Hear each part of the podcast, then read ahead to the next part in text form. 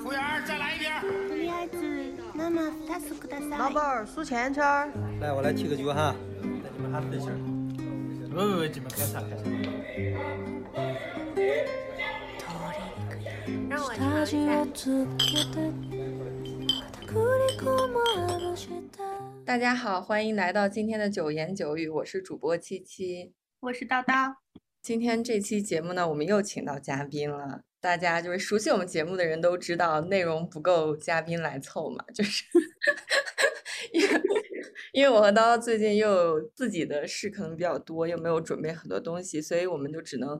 基于自己生活的经历和一些感受来聊一聊最近我们嗯交流比较多的话题吧，就是关于德国的职场还有生活方面的文化冲击。然后今天我们请到了我的同事小凡。嗯，跟我们一起来分享一下。小凡跟大家打个招呼吧。Hello，Hello，我是小凡，我是呃 UX，现在目前在德国工作，大概在德国工作了两年半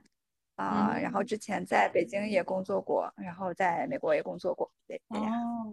对，因为我来的就是头一周吧，因为小凡是我的 onboarding buddy，就是等于说我在这边的接头人。然后呢，他见我的第一面，我们就聊了一些我的期待什么的。然后我就说，我就希望能到这儿以后不要再卷了，就希望可以多一点生活。然后小凡就说：“那你在这儿完全不用担心，你在这儿再卷都能给你熨平了。”这么快乐吗？对，小凡就跟我讲，这边就德国人他只卷两件事儿，一个是养狗。一个是度假，你要不展开讲讲？我我以为会是喝啤酒，喝啤喝啤酒不用卷，因为非常的充足，资源非常的充足。就是对它主要是，呃，就是大家就可以把那个在国内养娃的那种压力转移在德国养狗的身上，就有点像，就是比如说你的狗子特别不听话，带出去就会非常丢脸。因为你在街上碰见的所有狗子都非常非常的顺从，然后只有你的一个狗跟疯子一样在乱叫，所以就让你就很很丢脸，然后就会有不同的人过来问你，就关心你，就是说你有没有带他去狗学校，啊，然后你有没有就是花钱让他接受教育，就是类似于就是让你感觉到无地自容。比如说你说啊我有上狗学校，那他下一个问题就是那为什么他如此的就是还是如此的不听话？或 者说有没有上重点？对。对，就是就类似于这种，就他们就很关注，呃，就是对，就就是说他这方面。然后另外就是我们刚养狗的时候，呃，就是不知道为什么街坊街坊们就都已经知道了，以各种方式，不知道就看到了我们遛狗还是什么，然后又有各种大大爷大妈就会给我们递小纸条，就是他们的。就是训犬师的联系电话，就是就类似于这种，呃，就是让我们感觉到压力非常大，就是很卷。对，基本上你的狗如果不听话，你就让它在家待着吧，就是不要不要出门。啊，那岂不是没有办法养哈士奇什么之类的这种？养哈士奇确实比较少啊，就是就是，而且很多人养狗吧，有车，你可能。在就是市中心，他有的时候他也并不带去，就是可能因为德国人养狗的那那种那个概率就非就非常高，就是养狗的家庭很多，当然养猫的可能更多，但是因为猫它不出门嘛，所以你可能也看不到。但是想像哈士奇这种很大型犬，确实，呃，见的不多。但是在呃在市中心见到大型犬都很乖，就是像人一样乖，就是一直跟在后面，就也不会超过你，就那种。然后就是，嗯，就。这不是也泯灭狗性吗？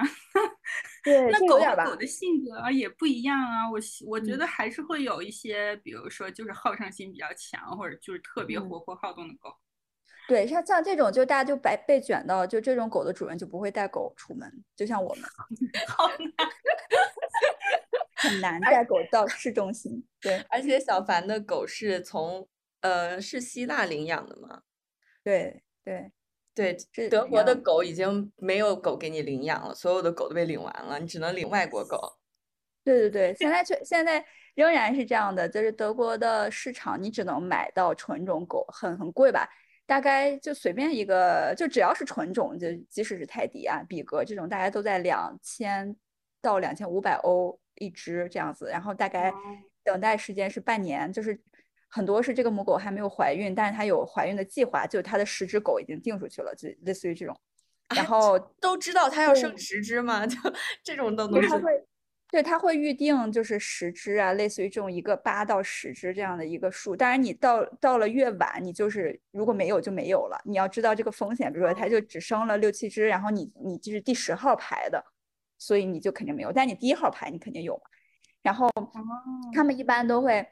就是我们上次，其实我们之前领养之前打算养比格，然后他们我去咨询了一下，然后那个时候那个那个母狗刚刚怀孕吧，可能一个月吧，我们就已经排到很往后了。除此之外，就是领呃领养的渠道，哎对，像七七说的，呃就是就没有领养的，基本上就是呃从罗马尼亚和希腊来的，都是这样的。嗯，那是这个狗是从希腊运过来？嗯，已经到了德国，还还是说你本人去希腊把狗接回来的？有那个救助站，就是希腊那边的救助站和德国的有一个接头人会把它给运过来。但是我们当时定就是说要它的时候，它狗还在希腊，有主人领养它才会被运过来。所以你们养了只什么狗？由于是领养的，所以它是不知道是什么狗，就是是一只混的，大概是混了边牧和斑点狗的混合吧。但是超大一只，超大一只，特别喜欢顶人屁股。对 对对，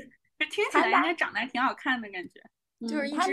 母狗，但是很喜欢钻裆。对对对，就是让人就招无法招架的那种，就它会让人觉得有一点害羞。是我太味儿了吗？为什么它一进来就 冲？不是啊，可能只是喜欢姐姐而已啊。对，就是就是，基本上我们所有同就是朋友，不管男女，就会来先被他顶一下，就是包括同事们就已经习惯了，因为他的 那个高度刚好是在裆部的位置，就他会就是第一次见面直接钻入裆内，对，他就是一抬头就顶到的那种，所以他就特别 enjoy。所以你们的狗是是可以就是是配到市中心散步的这种吗？不配，就他如果去我们的那个压力会非常大，我跟我老公就会回来就一天就干不能干啥了，就是很累。我们尽量避免这种情况。对，所以就是说养狗就是很卷嘛，就是就是大家跟国内养娃，就是你看人家家孩子，就我们这我们这儿就是你看人家的狗多么的安静，就是一个概念。对对，然后度假卷就是说，因为大家都特别喜欢提早预定。就比如说，今年就把明年的假就全都定好了，去哪儿住哪儿全都定好，所以以至于像这种，比如说喜欢这一周决定下周去哪儿玩的人，就订不到房间，或者就特别特别的贵。啊，这个我觉得还挺符合大家对德国的一般想象的，我感觉就这一点，就疯狂的喜欢旅游，然后很多时候如果一个很好的酒店。当你 check out 的时候，发现一起跟你入住的那对德国夫妻正在预定明年的时候，你就很崩溃。这很适合七七啊，七七就是会提前很久做好一个 Excel 表格，然后发给我的那种人，你可以如鱼得水。对，对，但我卷不过他们，因为我刚来，我现在就只能订明年八九月的，就是才可能比较便宜。你像我不是要去慕尼黑啤酒节嘛？然后我看了一下，那个房子都在三四百欧一晚。哦，那好贵啊！对啊，就很夸张。我就在想，要不要睡在公司的沙发上之类的。可以啊。但是说到这件事儿，我就又又非常的疑惑了，因为在德国，他对工作时间有比较严格的限制嘛。你像比如说我啤酒节，我肯定是周末去。那如果周末去，我进办公室犯不犯法呢？不工作就不犯法呀！你进办公室不代表着你要工作，你像对吧？你，喝个酒什么的无所谓。但是你不是如果在非工作时间进办公室要有一个特殊的那个门禁卡吗？就是好像就非工作时间好像进不去，就不让你进去。就就对，但是你可以问一下，我觉得还是可可行的。办公室有淋浴间啥的。对呀，办公室又有酒，有淋浴，还有沙发，还有那个有一个就是祈祷室，里面也有类似床一样的东西，我觉得就还挺好的，立省三百欧，买酒得买多少？对，我今天早上还感到了一个 culture shock 文化冲击，就是我因为在这边我刚来一个月，所以办的那个银行卡是一张借记卡。但是德国这边它是跟美国的那个文化和国内文化完全相反，就是它不鼓励你超前消费的，就是你有多少钱就只能花多少钱，不允许你多花钱。然后像我们这种在国内用用惯了信用卡的人，在这边没有信用卡就很痛苦，因为你你像用亚马逊或者是订火车票什么的，如果是一个美国公司，它都会要求你输入信用卡信息，那你的借记卡就用不了。所以我现在的痛点就是我买不了火车票，也订不了酒店。然后呢，我今天早上就忍无可忍，我就去冲进了银行，我就说我要办一张信用卡。然后那个女生就说，我们这里有四种信用卡，一种呢是。它就是一张卡，你得往里打钱，那是信用卡吗？就是支付宝充零钱是吗？对你得往里面打钱，然后你才能刷它。但是它是一个信用卡的那种形式，就是有那个 expire date、CVV 什么的这些。另外一种呢，就是它也是一张信用卡，但是你刷它的时候，它是从你借记卡上扣钱的，就等于它跟你的借记卡是一体的，只是两种形式。然后还有一种呢，就是我们理解的信用卡。呃，但他给你的额度是基于你的收入的，比如说你一个月挣两千，他可能就给你三千的额度，就你顶多能多花一点点，就不会给你，比如说像国内有的时候有的人会专门去刷那个卡额度，可能你只挣五千，但你的卡额度有八万都有可能的哈。但这边就不不会允许这种事发生，你挣多少只能花多少。然后还有一个就是什么金卡吧，就在刚才那个卡的基础上多了个旅游保保险。就他们一共有这四种卡，然后后面这两种卡呢，因为有一定的风险，你会超额消费，所以呢，就必须要有你三个月的银行流水，就你要有稳定的三个月的收入，他才给你办。但是你没有三个月的银行流水。对，因为我刚来嘛，所以我就 只能办前面这两种卡，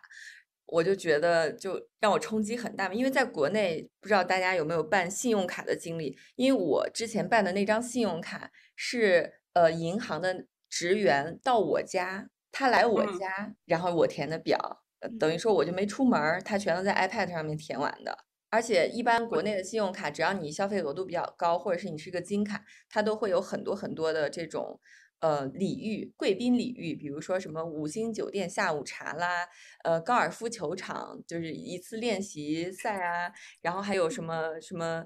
呃，就反正有各种各样的，还有什么呃马场，就什么可以预约一次骑马，就之类的。反思一下你这种城市中产阶层的发言。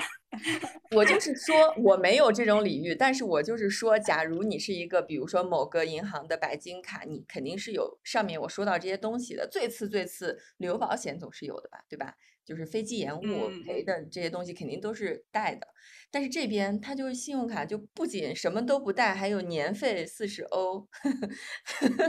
那挺适合我的。我我就是一个很害怕超额消费以及提前消费的人，我连支付宝让我用花呗支付，我都赶快第一时间内把它关掉。对，但是因为国内的这个现在整个的这个风潮就跟美国比较类似嘛，就是鼓励大家提前消费，然后去分期还账，就是永远都在超额的消费。就特别消费主义，但是这边就是鼓励大家要节约，有多少花多少。这个其实就是特别根本上，他们的就是首先数字化进程特别慢啊，他们没有咱们所说的那种就是什么招商招行的，还有建行那种 app 啊，他们没有，他们的 app 特别的基本，基本上就是呃查你有多少钱，查你花了多少钱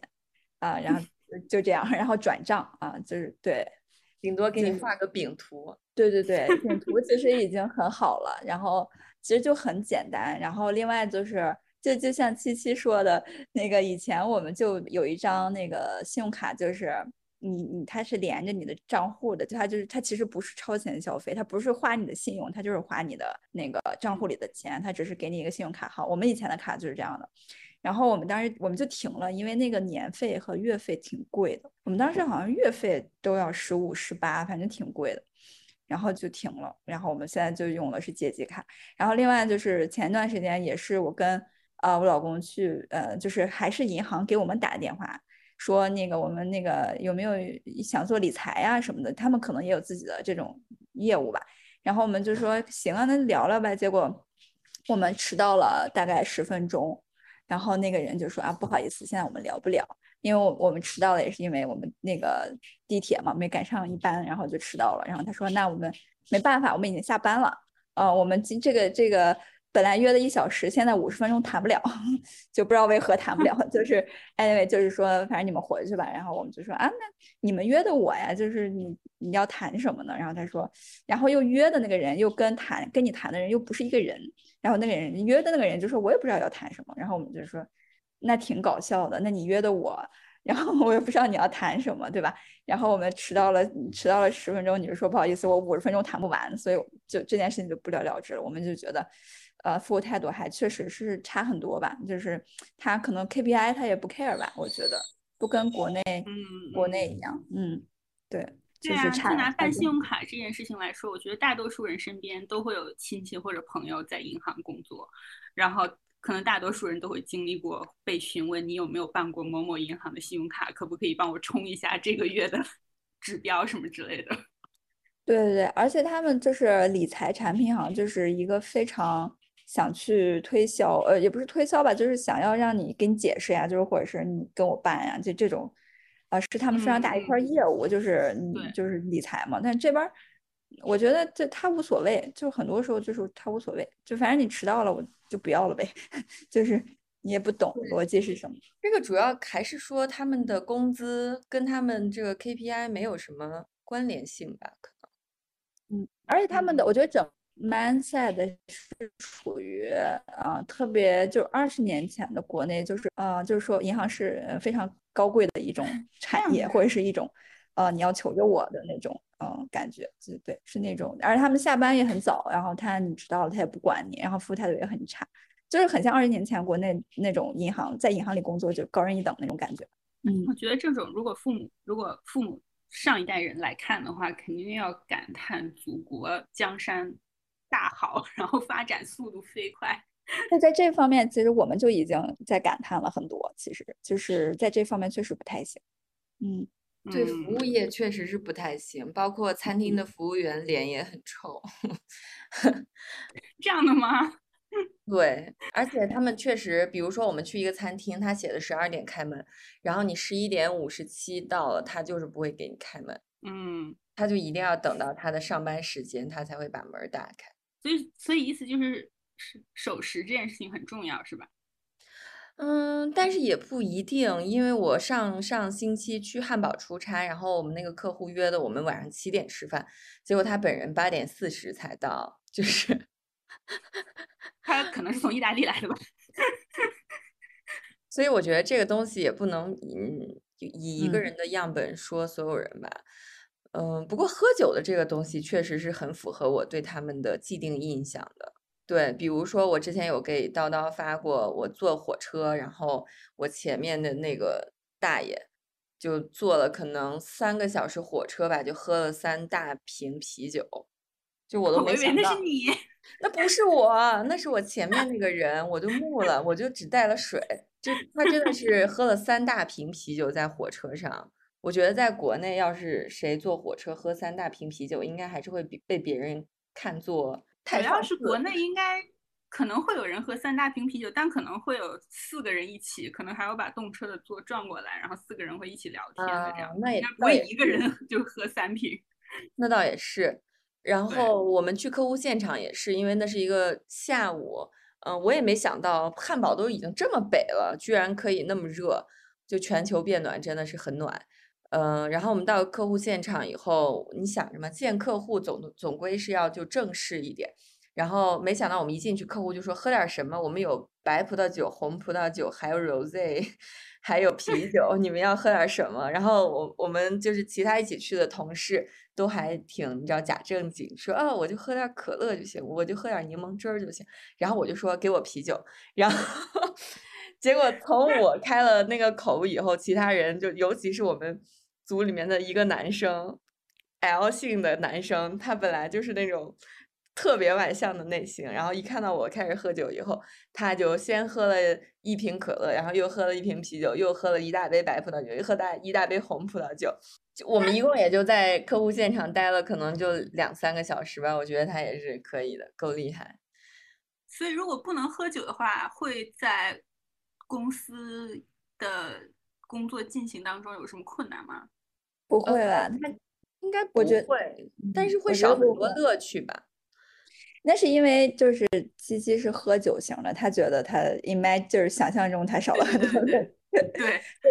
对，我觉得我觉得不会，他这里的喝酒更多的不是酒场，不是那个社交型的，就是那种，嗯他是那种自娱自乐型的，就是因为他这会有一种啤酒叫就是无酒精啤酒，叫什么中就是无醇的嘛。无醇，哎，对对对，无醇，对，就是无醇，就是它跟啤酒是一模一样的味道，就是没有酒精，然后那个非常的流行，所以就是可以看出来，我不觉嗯得是一样的味道。就差不多，就是麦芽味儿嘛，就是所以你可以，对，你可以看出来，它其实对于酒精这件事情没有那么的，就是像国内一样，就是你要去展示你的一种尊重，或者也就是啊，对吧？在就是那种饭局嗯的社交场合，吧对对对，不是社交型的，对对，但但大家不知道七七到到了德国工作之后有多么的兴奋，就是他见客户这个场合，他就迅速第一时间给我转播，就说德国真是太 happy 了。你知道我一进屋，客户就跟我说有有很多种可以选择的冰啤酒。对对，然后我们公司也是，就是公司我第一次去的时候，呃，一进去然后就看到那个冰柜里面有很多很多的啤酒可以随便喝，我就觉得好幸福呀。因为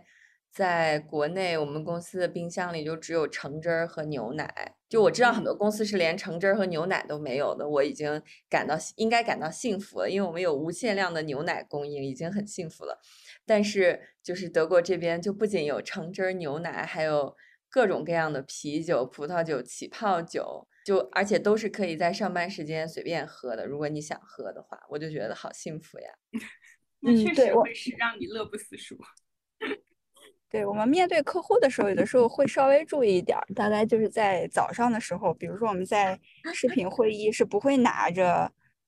呃，一般客户啊，不能说是那种特别喜欢喝酒的客户。如果你已经知认识他了，其实没关系。如果我不认识，比如说这个客户是一个比较呃正经的，也不是正经，就是比较严肃的客户，我们就避免会拿着一袋酒精的瓶子。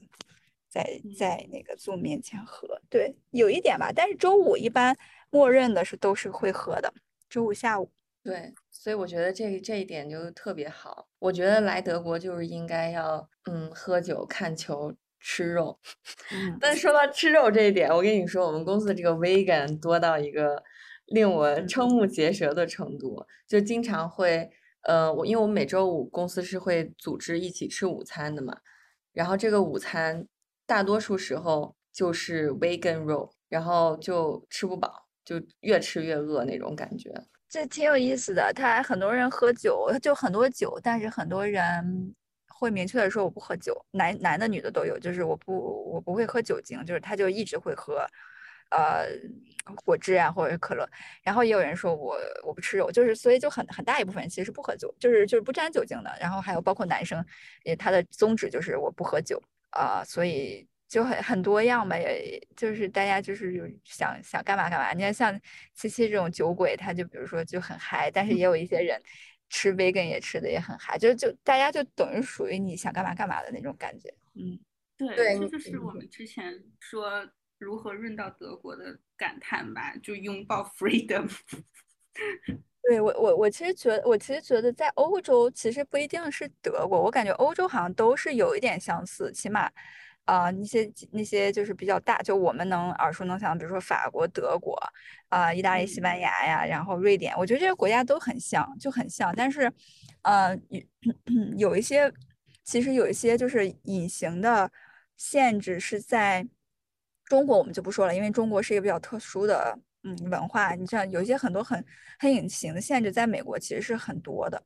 然后你就是，如果你不对比，比如说很多人就会觉得，哎，美国是一个什么自由。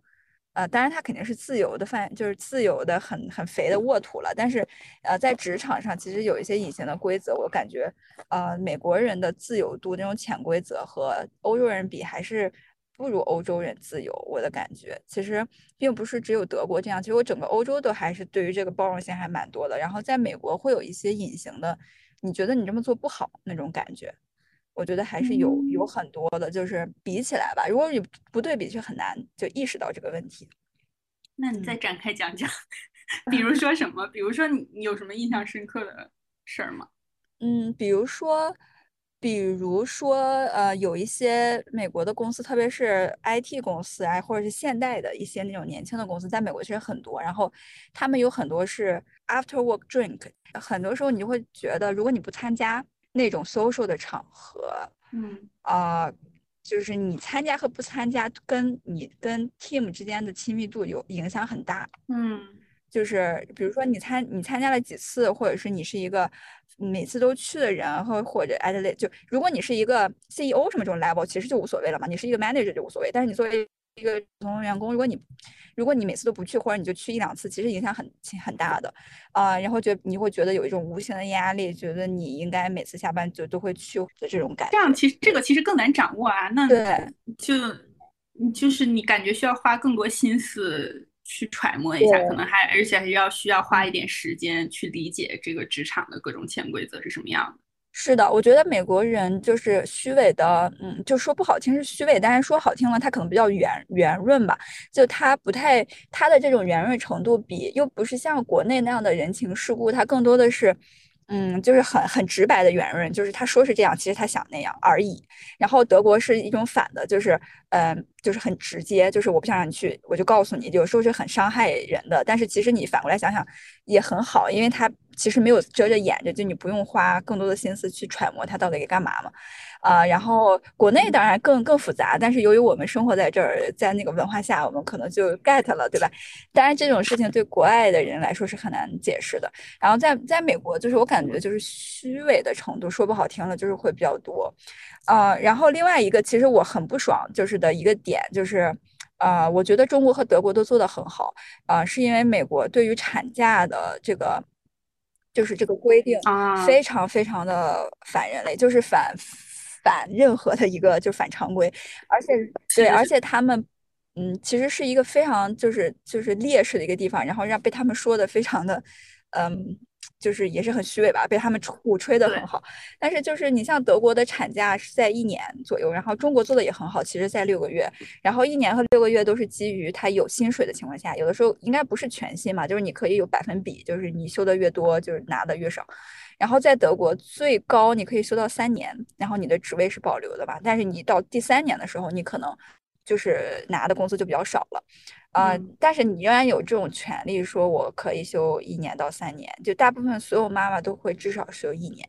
然后在美国是六周，嗯，六周的带薪产假，然后你之后可以休，但是你就不带薪了，他都。甚至都不会给你一个给你一半的钱，或者给你七十百分之八十，他就是直接就没有没有没有。对，我觉得我们对美国的关于这个平等的想象，一方面是因为它是个大国嘛，它的发它的声音比较强势，然后被听到的比较多；另一方面，其实我觉得，嗯，是因为它就是发出抗发出抗争和反对的声音比较多，让人感觉好像他们在很努力的推进这件事情，但是同时大家可能就会。忽视了，正是因为存在很多问题，所以才会有很多的声音发出来。嗯，是的，就是包括种族歧视啊这种，其实他说的很多，嗯，他发声的自由度是有的，只是他确实像你说的，啊，德国人其实你像欧洲人发声比较少，是因为他没有这个问题，就是对啊，对他没有。不过你刚才说 心里想一套，说的是另一套，我就觉得这不是也这不就是英国人吗？我觉得我在哪怕在读博士的时候，其实也会有这种感觉。当然，可能是我自己会，就是本来因为我是一个本来就不是很喜欢这种社交场合的人，所以我会尽量避免。但是我也会感觉到，就是不管它是不是什么潜规则，因为我没有细想过这个问题，那反正肯定是会影响到亲密程度的。比如说，可能在每周一次的这种会有外面的老师来做 presentation 的时候，可能大家。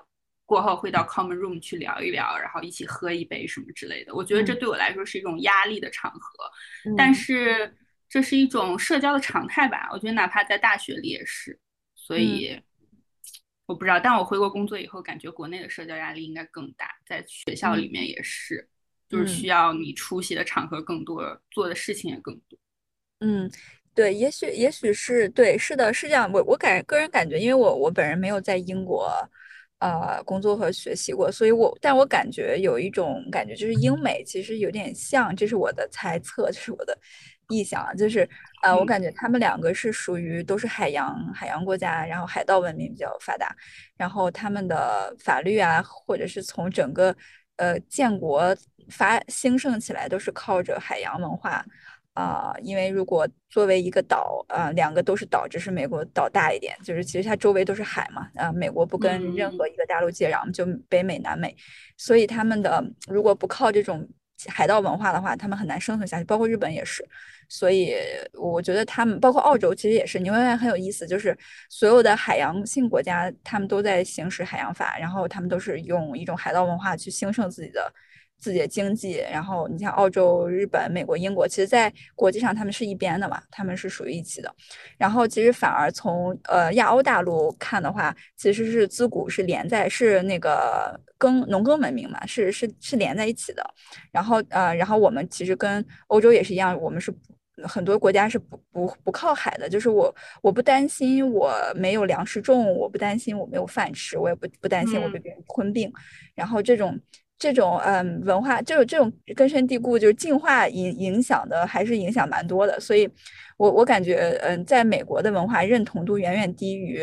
在德国的文化认同度，因为德国会，你会嗯对比会特别明显的发现，德国的呃文化认同跟中国还是很相像的，就是很很多时候是很很相像的。嗯，然后包括德国人也很很理解，就是他会比美国更进一步，英美吧。更进一步的能去理解亚洲文化，或者是更愿意去理解，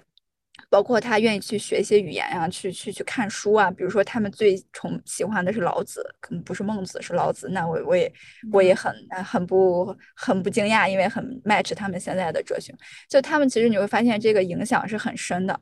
嗯。但是你在呃我在美国的时候，我就觉得这种文化认同是不仅是很少，而且很多时候是完全相反，相反的情况很多。嗯，所以我感觉融入美国的，呃，你或者不能说融入，就是你内心里要认同它，其实不是很容易。就是对我来说，我很多时候是不认同他的，然后所以我现在就觉得我对人家会有那么一点偏见，啊，也许可能是 对，可能是这方面原因，就是有对比之后，可能偏见更加明显一点。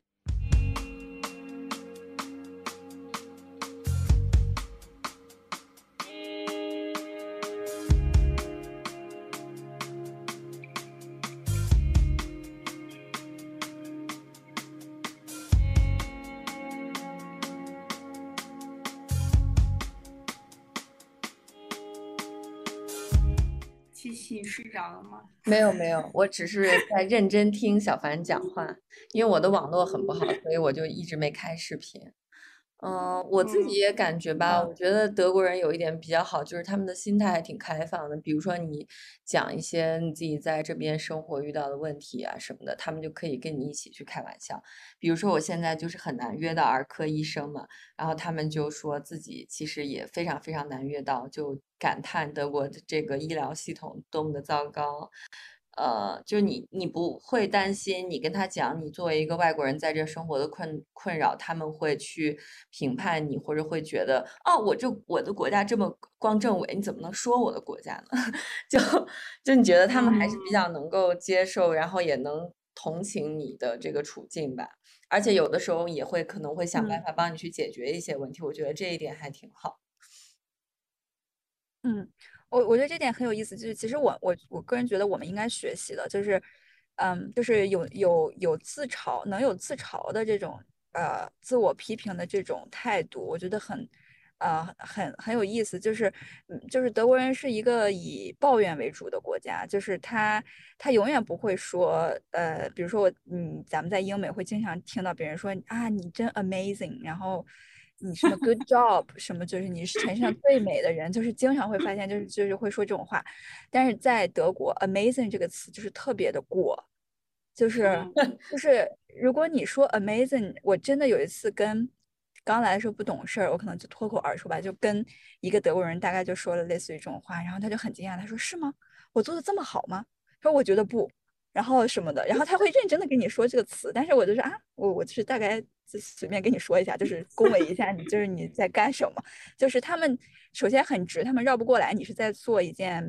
呃，就是就是去说好话这件事情。然后另外就是他们觉得 amazing 这件事情非常的过火。然后你就会看出来，他们是很，呃，就是对自己也不不不善于表扬，然后对自己的国家都是不好。然后你比如说，你问一个德国人一个态度，他永远，呃，会告诉你你有什么要改进的。他虽然先肯定了你嘛，他永远会告诉你说，但是你做的还哪哪哪还不好。就是他他永远，特别是对政府的一些条款呀，就是他永远会在做这件事，不是不是公司呀，对政府这种大型的企业啊，大型的组织。然后我觉得还很很有，其实有一个点就是说的很对，是，呃，当时我跟我老公在在聊的时候，他说，嗯，德国人这么敢于去批评自己，批评自己的国家，去包括他的二对于一战、二战，他也会反思，他们会很不避讳的在说这件事情，反而是因为他们有自信，就是他们，呃，不是那种，就他们其实有很强的自信，觉得，呃，我我自黑，或者是我自嘲，或者是我。我去评判，我反思我自己的国家是对他好的一件事情，是是没有没有问题的。就我不应该去掩饰这些东西。我觉得很多时候现在就是包括咱们现在在网上看到很多，当然也是键盘侠了，就大家就是不能碰，就是我我一句也不能说不好。我觉得这件事情是不是很健康的？就是呃，反而反映出来，其实你需要更强的自信来敢于说，确我确实做的不好这件事情，然后我怎么才能做得更好？我觉得这还挺难得的，特别是其实打从疫情以来，因为下午刚好在写一个书评，刚好在写这个观点，就是打从疫情以来，其实不管是现在你的言论继续，或者是所谓的，就在现在这个时代，嗯，就近年以来吧，就是这种这种国家主义呀，还有比如说各种文化之间的这种屏障啊，就是相互的这种敌对的态度，其实是越来越增长的。嗯嗯，就是我感觉，因为下午在读有关，嗯，就是英国的疫情时期的一些亚裔的呃艺术家，他们在做一些在网上的短视频，然后来反思自己从疫情以来，比如说遭受的一些 anti-Asian 的 racism 这些事情。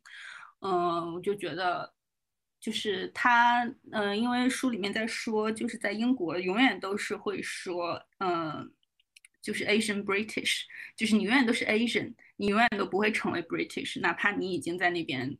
出生长大的，但是这一点是没有办法改变的。就是你永远还是一个少数的族群，然后是好像一直要被在为自己的文化发声，特别是这件事情以来，好像吃怎么吃东西，然后吃什么这件事情就又成为了一个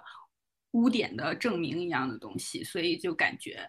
所以刚才小凡讲的这些，我觉得还挺难、挺难得的，在现在这个环境下面，嗯，就这种态度还挺难得的感觉。是的，是我我觉得对我来说也很难做到。其实，特别是啊，我不知道七七现在有没有这种感觉，包括嗯，比如说你在这生活久了，你有种感觉是，嗯，就是嗯，你会比较就是 defense 你自己的文化和国家，就是不自觉的，就是比如说我们现在在说一些。对吧？会说一些国内就是说不好的，做的不好的，应该要怎么做？但是比如说，当另外一个人来跟跟你去说的时候，其实你就是潜意识的去想去 defense。但是有的时候，就有的时候会把上升到一种，就是包括我跟我另外一个朋友也是在国内，然后在这待了很久，他就会 defense 到一种比较累的状态，就是他总是把呃国家这件事情，嗯，跟你个人结合在一起，就觉得你是代表着某种。呃，观点或者代表着某种，你一定要跟人家去理论、去争论，因为你你身后不是你自己啊，你永远是代表着一个另外一个族群。我觉得这个是生活在国外很很容易陷入到的一个，所以你对于自我的反省或者自我那种批判那种就很更难了，因为你你 somehow 就会带带入到一种民族情节。我觉得这很有思想渊源哎，因为大家全世界。嗯，近近年来都在谈论的个体主义，就是在德国发源的呀。就是只要读社会学的人都会读到贝克夫妇们的一系列的著作，就知道但凡现在就是这种个体主义的东西，可以用来解释很多事情。那我觉得他德国如果作为这种思想流派的发源地，它有这种更好的文化的土壤，还有民众的基础，感觉也很正常。嗯嗯，对，是的，是的。对我去汉堡出差的时候，然后就看到街头上会有很多的涂鸦，可能就会写的什么，嗯，没有人生来有罪啊，然后会写就是任何人可以爱任何人，还有什么呃，就是反法西斯的各种言论。我觉得就是所有的二战轴心国里，可能也只有 德国能做到这种程度吧。对，在这方面，他压抑了自己的爱国教育，就是刻意被压抑的，在他的教材里面。从二战之后，他呃，他从小学生的教材一般都是很少去宣扬爱国主义这件事情，都觉得这个很危险。就 somehow 是有就双刃剑危险的一面，所以他刻意的呃多了自反思，压抑了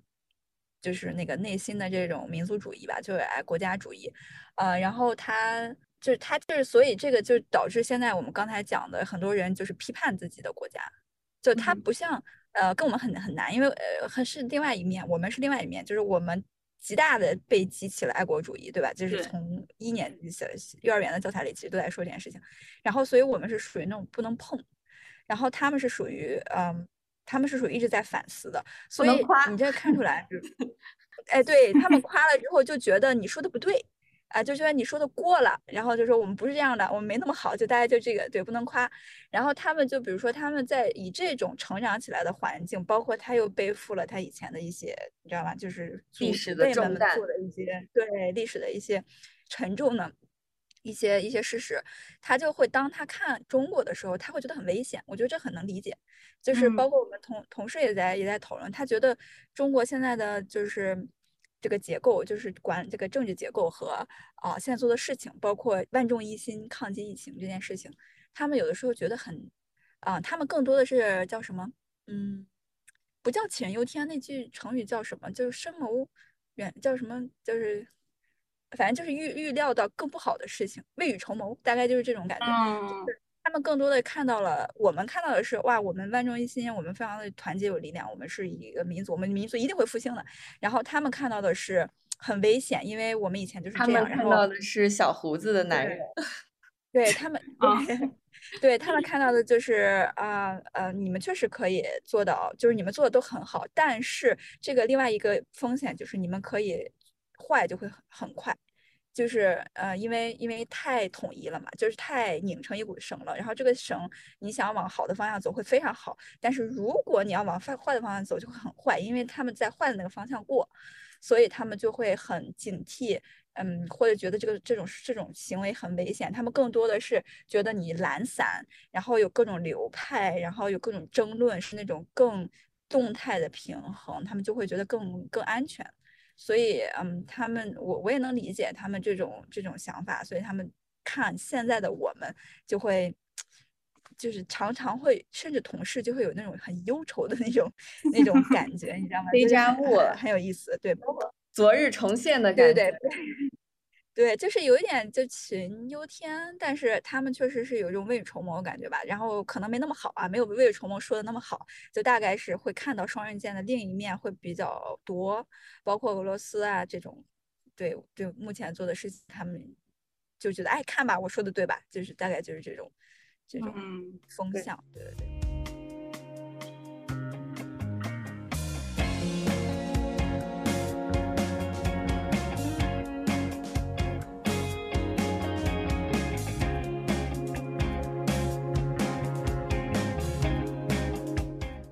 确实感觉到他们这边人就是不喜欢，不是很喜欢夸奖别的人或者事儿。就像之前，呃，我跟小凡还有她老公一起吃饭的时候，他们就说，就这边的人如果觉得你做一件事儿做得非常好，他可能就会说你是呃 schlecht，对吧？就是不糟糕不赖，他不会说还不错，很好。对，所以他看待事情其实都是一个比较。稍微可能辩证一些、冷静一些的这种态度吧。就像我在小的时候做了一件非常 amazing 的事情，可能我妈也就顶多说还行，没给我丢人，就是 就是这种。有点像。那我觉得在德国读博士应该还挺难的，因为我读博士的时间太漫长了，真的非常需要导师鼓励。我每次给导师交作业，他都在旁边给我批注 fantastic，还要打一个感叹号。对对，这种确实很难。在这儿，在这儿读博士，我认识的博士的朋友，从我认识他到现在，啊，我认识他之前他就在读，我认识他在读，他现在还在读，就是我不知道他什么时候读完，我不知道他是什么计划，但是普遍来说读博士比较慢。这是读博的这个禁忌问题，什么时候毕业，打算去哪儿工作？不要问，不要问这个事情。对对 对，他们他们确实是不夸人，确实是，就你从这个方面你就会觉得很熟悉，因为我们的成长过程中很少有父母会说，对吧？你做的太棒了，你为就是怎么能这么好，就是也很少。对，嗯，所以确实，对，七七你来了一个月，一个月工作，还有小凡来了两三年在日本工作，你们分别有什么？对吧？我们也要辩证一点嘛。你们有什么不喜欢的地方没？我觉得工作上来说，就大家对你有点太太有信心了。就比如，我就感觉我刚来，我还什么都没适应，包括我的信用卡都没办好，我就感觉就很没有安全感，而且每天又要。像一个就是学生一样，要自己买菜做饭，就没有办法剥削别人了嘛。因为在这儿，我就是我们那天开那个玩笑，就是 感觉自己在国内像一个中产白男，然后到这边就变成了一个黑人女性蕾蕾丝边，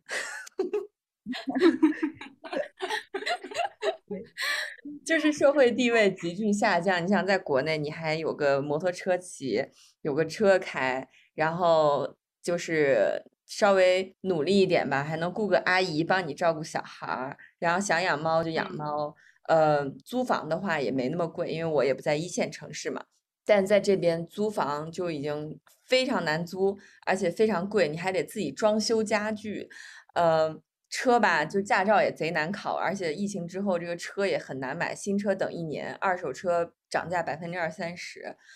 呃，就骑个自行车还有一堆规矩。就是反正，反正就觉得生活方面就还比比肯定是比国内要痛苦一些。吃的吧，咱就更不说了。德国在欧洲都属于特别难吃的国家，就希腊、什么意大利、西班牙都能拉出它好远好远的距离。所以我就觉得工作方面，呃，首先他可能对你过于有信心，就总让你，可能也是我就运气太好，总让我做一些很有挑战的活儿，然后。嗯，生活方面我就觉得比在国内辛苦多了。但是，嗯，但是如果你觉得你做不到，你也当然是可以随时说我做不到的。嗯，生活方面不，我觉得是完全可以想象的。你如果在国内的大城市待过，可能到任何一个地方都会觉得不方便。我觉得，因为实在是太方便了，在国内。国主要是这儿太不方便了，就是有点儿，你就是你就不能。你的期待也能，我就能降低，但也不能降这么低，就大概就是感觉就是一夜回到二十年前生活方面，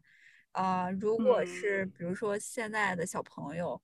从来这个一出生的时候就已经有了 iPhone 的那种这些小朋友们，然后啊也没出过国，然后也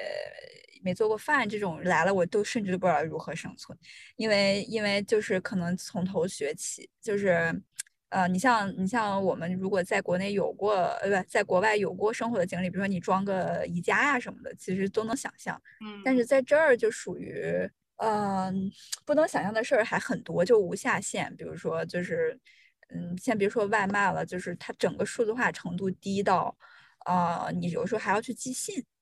啊，就是这种，就是你，我甚至都不知道邮票这个格式该咋写。就我，我第一次寄信，我还要去再查一下。就是类似于这种非常小的事情，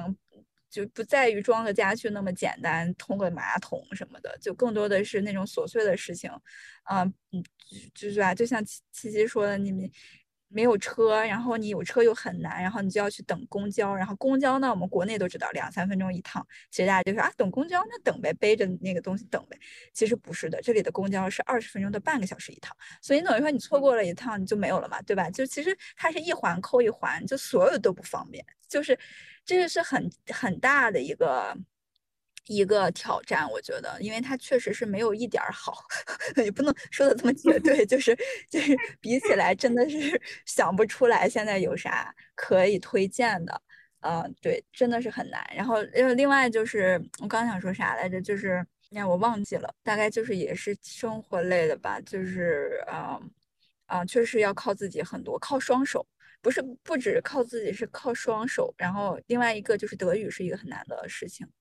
德语是很难的事情。另外一个就是，呃，它这里的娱乐是一个很少的事情。国内有花猫一体，然后有烧烤摊儿，有足疗、KTV，就你随便你随便你随便上一个街上去数吧，就是大概什么类型的，对吧？呃，密室逃脱，足疗也是 娱乐项目。我觉得，你真的是只有在东北，大家一起去洗澡。对对对，洗浴中心，洗浴中心，这都非常娱乐呀。我们真的求之不得，就是这种这种享受类的，你比如说美甲。对吧？嗯嗯，接睫毛，然后还有什么？呃，最近火的密密室逃脱、剧本杀，就是一到晚上这边就是一片死寂，就是大家都都都各回各家了嘛。所以这种差异还是挺多的，特别是单身来这里的朋友啊，我有我们这边有很多同事是啊，在七七来之前，甚至我们来之前都是单身的朋友来的，然后甚至没有满一年就受不了了，就回去了，因为啊，确实啊，自己一个人你不知道干什么嘛。嗯，就是每天属于一个非常就是孤独的状态，就其实是很，他他这边又很很躺平嘛，你也没什么可奋斗的，等于说就是你也不知道你在干嘛，因为你太快了，你的队友不快，人家就还还会觉得你这个人好奇怪，你都在干嘛？就所以整个节奏就很慢，所以大家呃很多人就是比较的嗯怎么说呢，孤独感很强，然后再加上冬天非常的阴郁，没有英国那么的阴郁，但是仍然。不是那种像国内的阳光指数非常低，它这里的国内的阳光日照指数其实很高的，呃，导致很多人就是有抑郁症啊，就是这种，嗯，就还是很很普遍。对，嗯，对，就是因为没什么可玩的嘛。你如果喜欢大自然，冬天又没有大自然可去，因为很冷啊，所以就就有很多人在九月份就会吃吃维生素去防止自己会抑郁。就听说，但听起来还是很适合死宅社恐过去啊。嗯。是的，嗯，我觉得我在英国的时候也不咋出门社交，几乎都是每天自己在待着。嗯嗯，我觉得可能还就会适合一些喜欢内向探索，并不是那么需要，比如说群体活动或者是一定要需要户外的人群吧。我觉得还是会有这样的一些人，比如说像我就在大多数时候我都比较喜欢自己待在室内做点什么事情，做点什么自己喜欢的事情。就可能还好，再加上我有紫外线过敏，国内简直对我来说就是地狱。哦，那就很适合，那就是完美适合，那就是完美适合，确实是的。嗯，但是它有一个好处，就是你知道为什么德国人像之前七提的，就是旅游卷嘛？你会发现世界上哪哪都有德国人，就是因为他们这儿没啥，没啥可玩的，没有娱乐活动。然后他们可能出去玩也是跟家人嘛，但是就是想去看一下新的东西而已。啊，因为德国人不宅，就德国的宅文化很低，就是你可以说你是一个嗯喜欢宅的人，然后在德国很适合，但是德国整个的宅文化都很少很少，比美国都少，就所有人都要出门，就是，但是出门他不是说去社交啊，他出门他就是自个儿出门骑自行车，就一个人出门爬山，就他要出门，但是他是一个人也可以，就很很常见，他是这种 type 的，这一点感觉跟北欧还挺像的。因为你像比如说像就是北欧的很多，比如说家居设计啊，然后独立的设计师品牌的一些，比如说软装的饰品啊等等什么这。就是这些东西很发达，是因为他们需要待在家里的时间非常多，嗯，就是要跟家人相处的时间非常多，然后因为天气原因不能出门的时间也非常多，所以他们对于家家装布置、对于家庭这个氛围感的要求就特别高，所以才滋生出了很多的这种产业。是的，是的，就是确实是他们就是跟家人的时间很多，然后包括北欧是比较极端，因为它不是有极夜嘛。他就出不了，对对，然后这是他们很奇怪，他们自己一个人出去骑自行车，就我就喜欢户外，但是我又不喜欢 social，那我就可以一个人出去，所以他的宅文化其实，在宅在家的不是那么的 popular，但是呃，你像嗯，德国人为什么要出去旅游，就是因为好处是在于你在欧洲你可以随便飞两个小时，就是完全不同的世界，啊，然后这点我觉得是是挺就是他们的一种解药吧，就是有的时候这就为什么全世界都是德国人。啊，我觉得德国人，德国人首先他他他宅又宅不了北欧那么心安理得吧，他又想出门，然后出门又啥也没有，所以他就只能去别的国家看看。嗯，再说他这就是人类的天性吧，待在一个地方，总归想见点别的东西。就像我和七七去大理的时候，你就可以看到从全国各大城市去的人，想去体验一下所谓的自然生活和乡村生活，感觉这 就是我们人类的天性。嗯，是的。我就觉得，在其实就是作为一个已婚已育的女人，一个人的骑自行车挺好的呀，有什么不好的？就是非常渴望这样的空间，是吗？对呀，我觉得一个人骑自行车多开心呀！但是就是你知道，在德国已婚已育的女人永远是跟着老公和孩子骑自行车的，四个四个孩子，车里拉俩，那个车后面驮一个，老公车后面驮一个。嗯，可是你不是说就是幼儿园报名都很困难吗？非常困难，就对啊，那就因为我们最近在这边认识了一些宝岛的父母们。然后宝岛的父母们就是可能找不到幼儿园，就只能自己组成一个幼儿园。就比如说四个妈妈一起，就是传一个今天去谁家，然后这一个妈妈看四个孩子，然后明天去谁家，就这样一个自组织的幼儿园。嗯，我觉得这些比较难，包括那个宝岛宝妈们，是不是他们的就是你们都是孩子已经生了才过来的？像像已经两可儿已经两岁了嘛，我不知道宝岛的那对夫夫妇是不是孩子也是不是在这儿生的，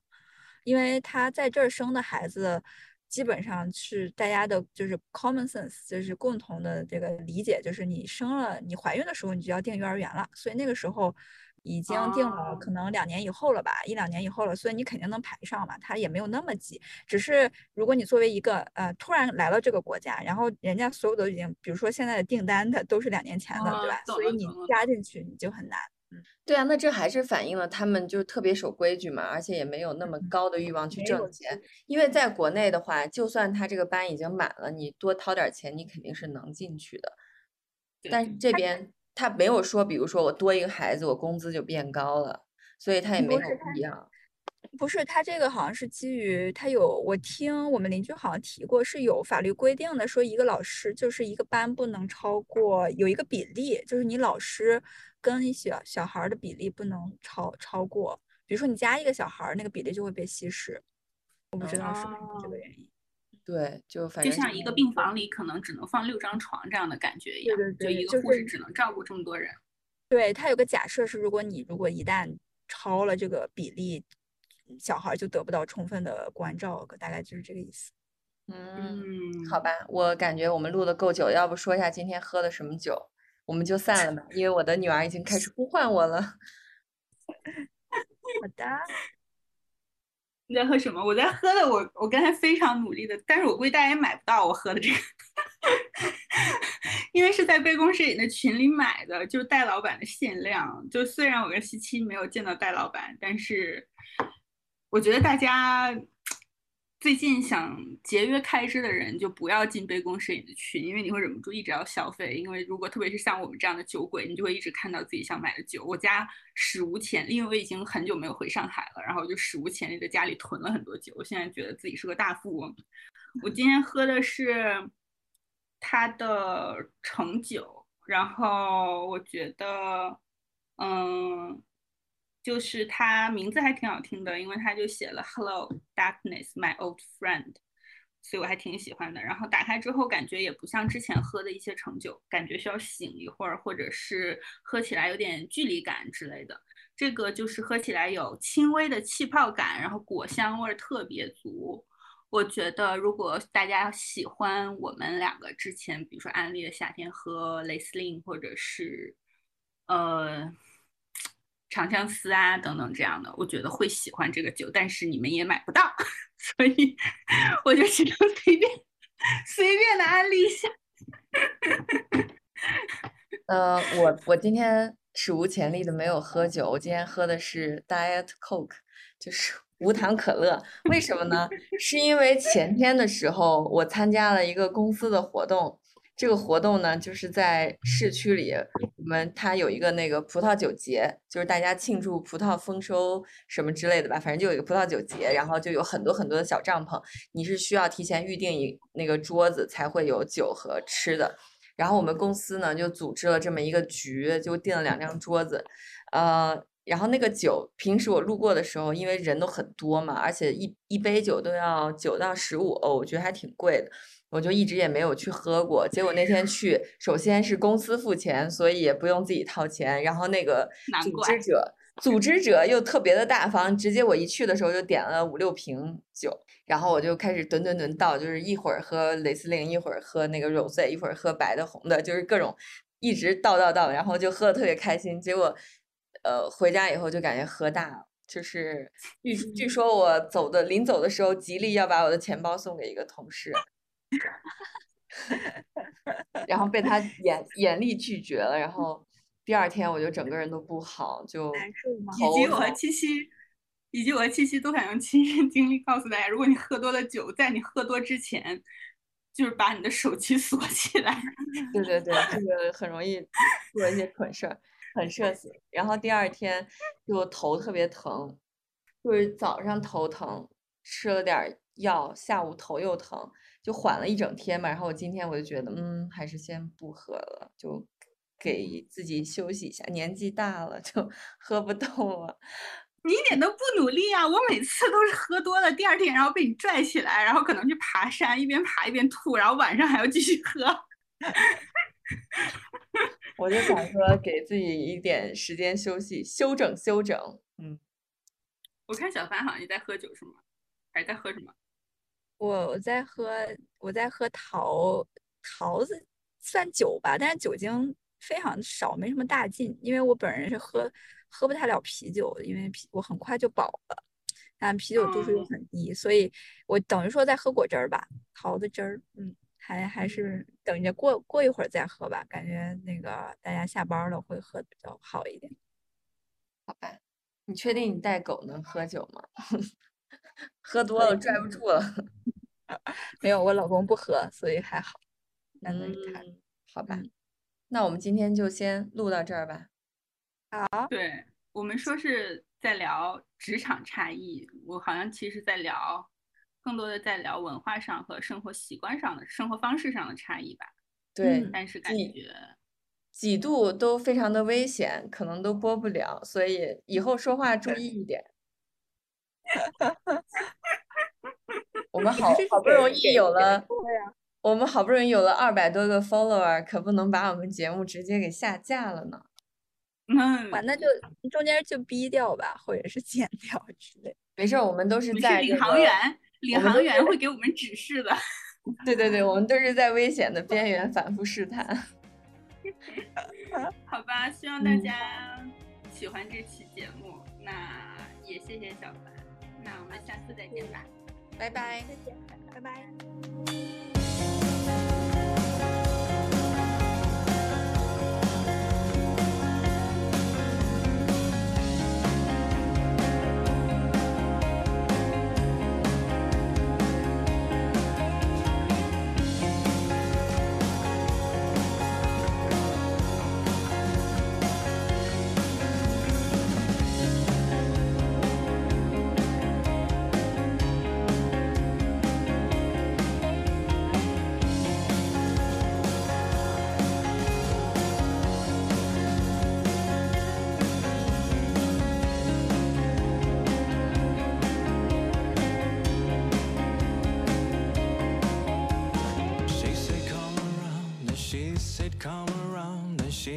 come around then I say I don't care.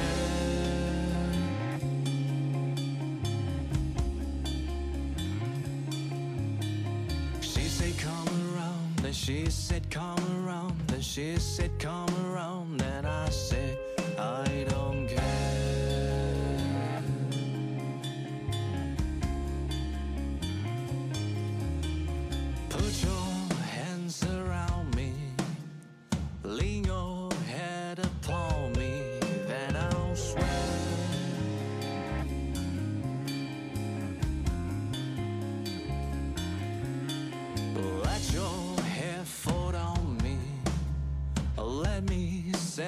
twist